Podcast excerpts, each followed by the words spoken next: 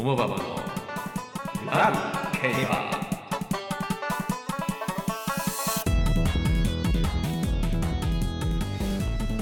始まりました。ラブ競馬愛してます。はい。愛してます。えー、主なコンテンツをということでですね。主なコンテンツはい。カジュアルに競馬を楽しめるコンテンツをということではい。やっております。私オモババのギター担当のトミービンです。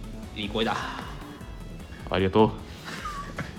私おもばばのボーカル。チャキコンデルパサーです。今のはやや重ですね。い ややおもです。いややおもやや重ですね。ちょっと重まではいかなかったですけど。はい。いややおもか。こんな感じでですね、はい。えっ、と競馬に関するですね、はい。音声コンテンツを配信しておりまして今日のこれが7回目はい。となります。はい。はい、で今日ねこれ収録日が1月31日はい。2020年なんですけど、はい。えっ、と今日のテーマがですねあの24日はいに、1月はい。ええあのちょっとこう悲しいニュースがあってですね。そうですね。はい。えっ、と29歳でまだだったんですね。僕は、はい。桜ローレル号ですか、はうん。が、えー、とちょっとお亡くなりになったということで。ね。うん。はい、今日はあのチャッキー・コンドル・パサーさんに桜ローレルについて、はい。はい、語っていただきたいなと思います。いいんですか？はい、いいんです。ややりましょうよ。やりましょうか。はい。桜ロール僕すごい思い入れがあって。思い入れがある。はい。うんあの前回前々回か、うん前々回のその三強の話あ三強ね1998うんうんうん。の時に、まあそのちょっと前くらいからうんうんうん。競馬を始めたっていう、うんうんうん。言ってたね。うん、中学生ぐらいだったですね。その桜ローレルがうん。有馬記念を勝ったうん。うん。レースが有馬記念。すごくうん。記憶に残ってて、ええ。もう多分その年に僕競馬をちゃんと見始めた、うんうんうん。好きになった年、うんうんまあ、ターニングポイントなんですけど、うんうんうんやっぱその時の最強馬とか。っていうのにやっはぱ注目がいってていはい。で確か僕実家が札幌の片田舎東なんですけど、うんうんうん。友達ん家でクリスマスパーティーをしてたんですよはいはいはいはい。で、まあ、お菓子食べながらみんなでドカポンとかうん。知ってます？ドドカカポンポンとかポンちょっとわかんないですけど。ドカポンはい。王国みたいななんかこうボードゲームうんプレステのボードゲームあ、そんなのあるんだ。桃鉄みたいな。ボードゲームうん。とか、うん何やってたかな本当プレステが出始めた時やったんでそうだよね。あの時期言ったらね。みんなでできるゲーム、ねセガスターンとかね。で、うんえっ、とそのスーファミからプレステになって、うんスーファミもやってたんですけど、みんなでゲームをまあやっぱクリスマスなんでやろうってうんなった時に、うんうん僕だけ3時半ぐらいにそわそわしだして、うんうんうん。みたいだと。まあ、ほんまの家だったんですけどうん。うん。ほんほんまのほんまにうんちょっと一回ゲームやめてくれと、うん。フジテレビが見たいなとうん。有馬記念が見たいな 僕だけちょっとあのそうだね。競馬が見たいうん。中学生の遊び方ではな いよね。馬券も何も買ってないのね、まあね、買えないからね。そうなんですね、店だよ中ね。2ですねね。っていう思い出があるんですけど、うんはいはいはいえー、と勝った G1 がうん天皇賞春と、天皇賞春ね。えー有馬記記念と。うんなんですけどすごいね。この馬は足がちょっと弱くて怪我が多かったんですうよ、ーん。でもう安楽死直前のまでの大きな怪我を2つやってて、ええ。うん。それでも G12 つ勝ってたあ、すごいね。で多分あんまり知られてないと思うんですけど成田ブライアンと同期なんですよね、うんうんうんうんうんうん。なので成田ブライアンとこう一緒にクラシックうん。のレースを走ってないんですけどうん皐月賞、うんダービー菊花賞って、うんもし無事で、うんうんうん。あ。まあ能力がうんうんうんうん。追いついてね、うん視聴率とかに能力追いついていたらもしかしたらいいレーーライバルとして語り継がれたんじゃないかなと思うんですけど、はい。怪我が多くて多かった。1年ぐらい休養した時もあったし、へうん。えなんかかかっこいいっていうかこう美美談になりますねすごくなんか。そうですね。うん。こう頑張ってる。なんか曲できそうですね。曲できますか？はい。桜ローレルで「さよなら桜ロール」桜ローレル我々一応バンドですからね。そうですね。はい。で桜ローレルは結構桜うん。桜なんちゃら桜って結構大話。うんうんうんうん。桜爆心王とかね。はい。桜コマースさんっていう、うあの馬主さんなんですけど、うん。結構桜軍団のん。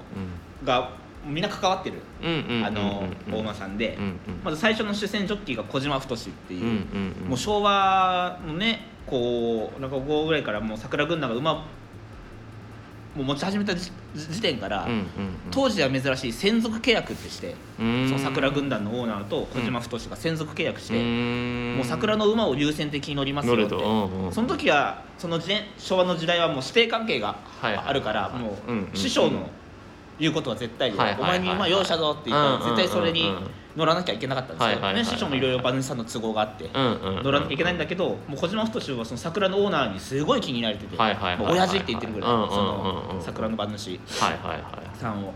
なのですごい慕ってて、専属契約、本当当時は珍しい。珍しいよね。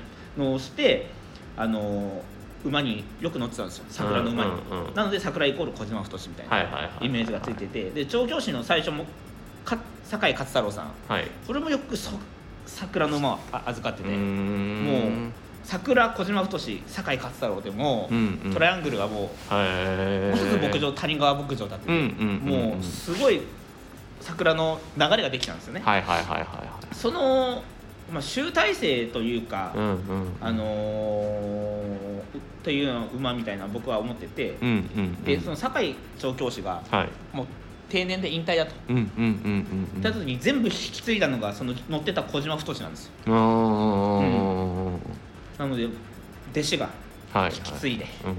で厩務員は小島太の子供ですから、小島亮太。へえもう身内で語るたそうだね。うん。いや嬉しかったでしょうね。嬉しかったでしょうね。ただ外国産馬なんですよねこのあ馬。そうなんだ。うん。なのでこう内国産で桜の血を脈々と受け継いだ馬ではなかったうんんですけど、うんうんうんうん。けどもう夫人はもう桜。軍団。夫人はね桜軍団で。うん。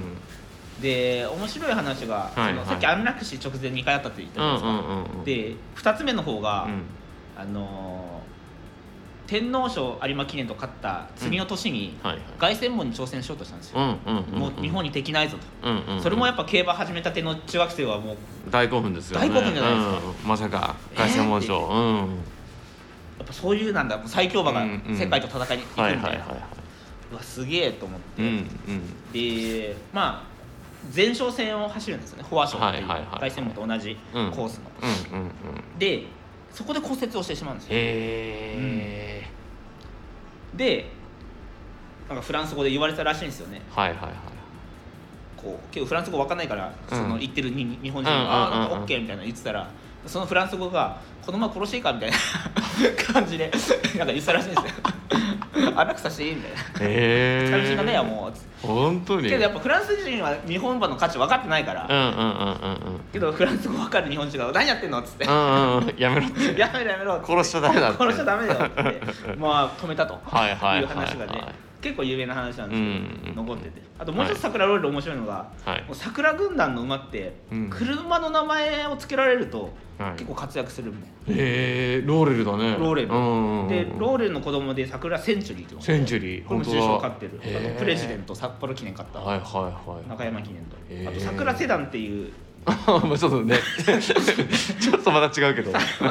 もう写真なんかもうセダン。車種ってかそうだ写真になっちゃったねけど、桜セダンは G1 馬に2頭かな？産んでたりいいお母さんだったりして。へ結構すごいーあそうなんだ面白いんですよ。ねへでローレル。えはいはいはいはそうですね。車の名前を。車の名前つけたら。いついたら走るんですね。だから桜さんは僕のイメージだと車の名前か桜なんちゃら王って、うんうん。あうん。お多いですね。なんちゃら王ですよね、うん。爆心王諸星王北東、うんうんうん。なんちゃら王。豊か王。桜エクストレイルとかいないですか？多分ね。なんか今フランス語とかになっちゃって。桜ブフォー やっぱ車の名前をね。いやもしかしたらつつけてたかもしれないですけどね。全部が全部走るわけでは。桜レクサスとかね。うわもうなんかもうよ寄せに行ってますよね。まあねちょっと大喜利っぽくなってきたけど桜軽トラ。桜系やばい。桜軽トラ、うん、まあね。重いですねこれ。ですね。この車つけたら走るって重いっすね。重いですよね。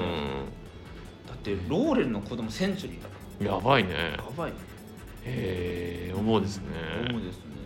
へっていうようなねちょっと話があって。まあ、うん。忍んでいきましょうよ。えそうですね。ね。まあきっとねこの天国にいる桜ローレルもこう聞いてますよ。これあの皆さんには聞こえない程度の音であの馬馬語に翻訳されてると同時でね、はいこれ今配信してますあとナイジェリアにもね。ナイジェリアに。ナイジェリアのナイジェリアにね実はメンバーいるんですよ。ナイジェリアメンバーがいてね。歌手がいるんですよね。オモババさんっていうね。